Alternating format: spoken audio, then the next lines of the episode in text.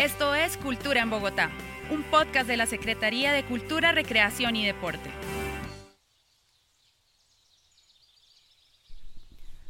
Hoy estamos desde el Berjón Bajo, en el kilómetro 11, en Bogotá, en una zona rural de nuestra capital.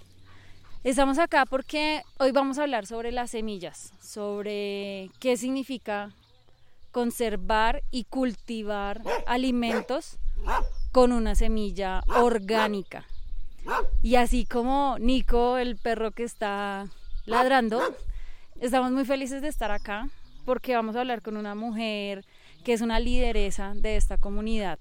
Ella es Gladys Rico y ella se ha encargado de liderar muchos procesos de conservación de semillas. Así que bienvenida Gladys y Nico a Cultura en Bogotá. Bueno, mi nombre es Gladys Rico, yo soy natal de aquí, eh, de la vereda, nací en el Verjón Bajo Chapinero y pues después de que me casé me vine para el Verjón Bajo Santa Fe. Mm. Entonces, eh, toda la vida he estado viviendo aquí. Aquí ya llevamos cuatro generaciones, ¿cierto? Entonces, nosotros amamos mucho nuestro, nuestro territorio. El tema del reservorio de semillas nació a base de la normatividad del Ministerio de Ambiente en el 2005, ¿cierto? Porque esto fue declarado eh, zona de reserva forestal en 1976. Pero a las comunidades de cerros nunca se fue informado. Entonces, en el 2005, 14 de abril de 2005, para nosotros fue una sorpresa cuando nos dijeron que esto había sido declarado reserva forestal protectora. Entonces nosotros decíamos, pues es ilógico. Si era reserva forestal desde el 76, ¿por qué 30 años después la registraron? ¿Cierto? ¿Por qué esperaron tanto tiempo para registrar el, el documento, digámoslo así? Ahora, si 30 años atrás se habían declarado reserva forestal, ¿por qué se permitió tanta construcción de las universidades y de todo el daño ambiental de los cerros al frente del urbano? ¿Cierto? Porque toda la gente en la ciudad cree que es que eh, Bogotá termina frente a los cerros. Tú te paras en el centro y miras para Guadalupe y Monserrate y hasta ahí. La gente cree que hasta ahí, ahí ya, de ahí para allá ya no hay nada más. Y no, de ahí atrás estamos nosotros, ¿cierto? Que somos tres veredas. Está el Verjón Alto Santa Fe, y Verjón Bajo Santa Fe y Verjón Bajo Chapinero, ¿cierto? Además que estamos también con límites de Cundinamarca, por un lado Choachí, Fome, Quehuaca y por el otro lado La Calera. ¿Sí? Entonces nosotros, pues eso fue sorprendente y fue, digamos que fue una afectación que nos hicieron desde ahí, pero fuerte. Entonces desde ahí empezamos, seguimos nosotros en la lucha y nosotros dijimos, bueno, ellos nos prohíben que, que cultivemos con químicos, sí, bueno, entonces ser uno consciente de decir, bueno, sí, también es daño para la salud nuestra también, ¿cierto? Tanto para la tierra como para la salud nuestra. Entonces dijimos, vamos a demostrarles que nos vamos a quedar, no nos vamos a ir. Nos vamos a quedar, pero vamos a seguir siendo nuestras actividades que venimos haciendo. Y pues desde ahí empezamos todos, eh, digamos que la gran mayoría, a cultivar agroecológico y con nuestras mismas semillas. Dijimos, no vamos a traer nada de otro lado, sino que vamos lo que tenemos, lo vamos a, a reproducir para guardar. Pero pues sin embargo seguimos con la lucha de eso, de la recuperación de las semillas y, y dedicamos de nosotros seguir siendo independientes, no dependientes.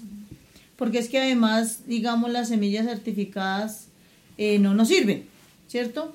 Por más que le quieran meter a uno por los ojos y por no sé qué, que es lo mejor, no es lo mejor.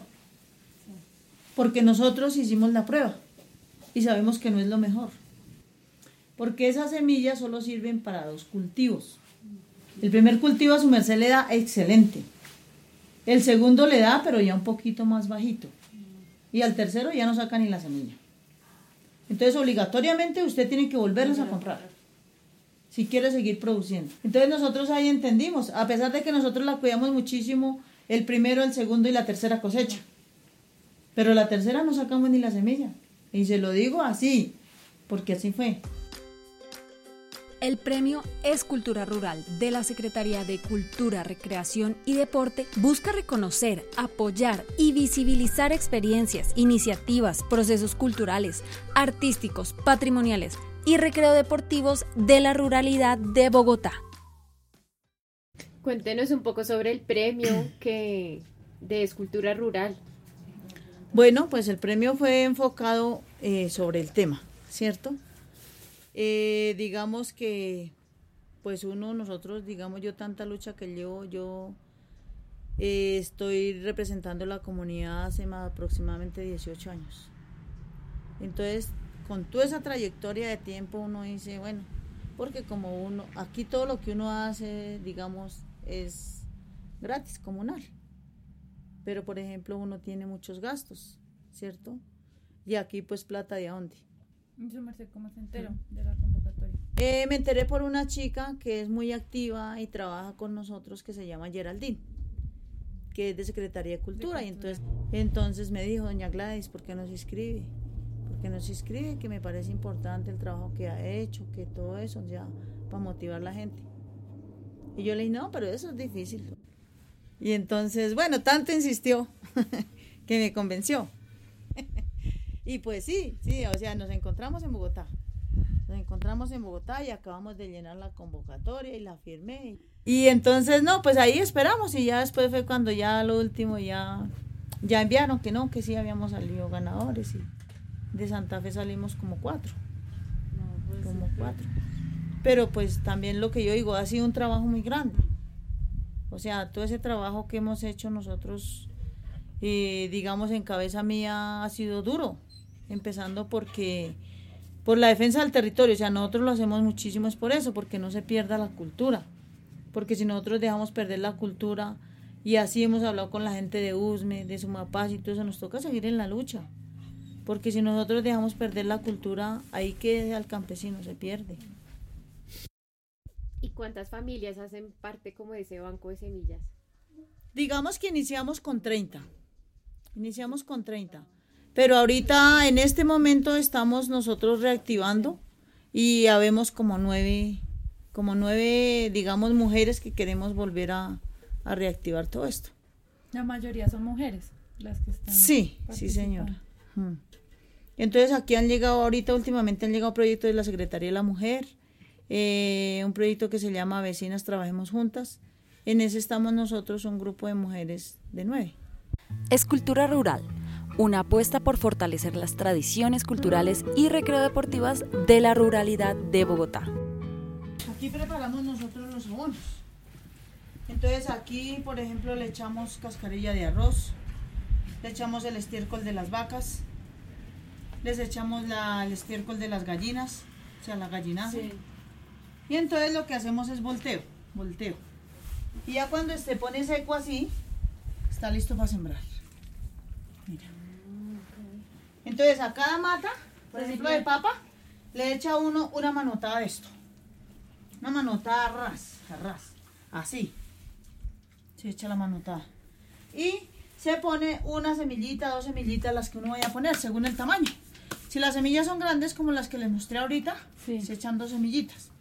Si son más o menos medianitas, se echan tres. ¿Cuánto se demora en salir? Seis meses. ¿De cosecharlo? De cosecha. Seis meses. Seis meses. Ahora. ¿Con química sale más rápido? Orgánica. Pero la otra sale más rápido. Ah, sí, ahora a los cuatro meses ya la están sacando. En cambio, la orgánica de seis meses su merced sabe que todo es natural, porque es el ají, porque es el estiércol de la vaca, porque es el estiércol de las gallinas, ¿cierto? Porque es hasta la orina de los cerdos, que es un fertilizante también, ¿cierto? Que es también el super 4 que se le echa y el, eh, se le echa hígado de res, se le echa cal, se le echa harina de pescado, se le echan varios componentes. Y ese es el super 4. Y con ese super 4 se fumiga todo lo que uno siempre se da. Si su merced siembra un tomate cherry, si siembra un tomate de guiso bajo invernadero, ahí se le dan unos tomates preciosos. Una bellecera. Si los va a sembrar afuera, pues no se da porque el clima no da. Nos tocaba acondicionar también el espacio. Entonces nosotros que sembramos aquí, que se dé afuera, que digamos se va a dar. La lechuga, el, variedad de hortalizas, de lechugas, de hojas verdes. Eh, se da la quinoa, se da la cebada, se da el trigo, se dan las habas, se dan las alberjas, se da la zanahoria, eh, la remolacha, la cebolla larga, la cebolla cabezona. ¿Cuál es la importancia en una frasecita de tener un banco de semillas? ¿Por qué cuidar las semillas? Porque queremos nosotros ser eh, propietarios de ellas, no ser dependientes de las multinacionales. Queremos seguir cuidando nuestra comida, porque es nuestra comida. Doña Gladys, muchísimas gracias por haber estado con nosotros en Cultura en Bogotá y por habernos compartido toda esta sabiduría sobre las semillas. A ustedes muchas gracias por haberme visitado y esperamos que no sea la última vez. Por aquí la seguimos esperando. Listo. Y gracias a Nico, a Niña, a Greta, los tres perritos que nos acompañaron el día de hoy. Y a ustedes los esperamos en nuestro próximo episodio. Chao. Esto es Cultura en Bogotá, un podcast de la Secretaría de Cultura, Recreación y Deporte.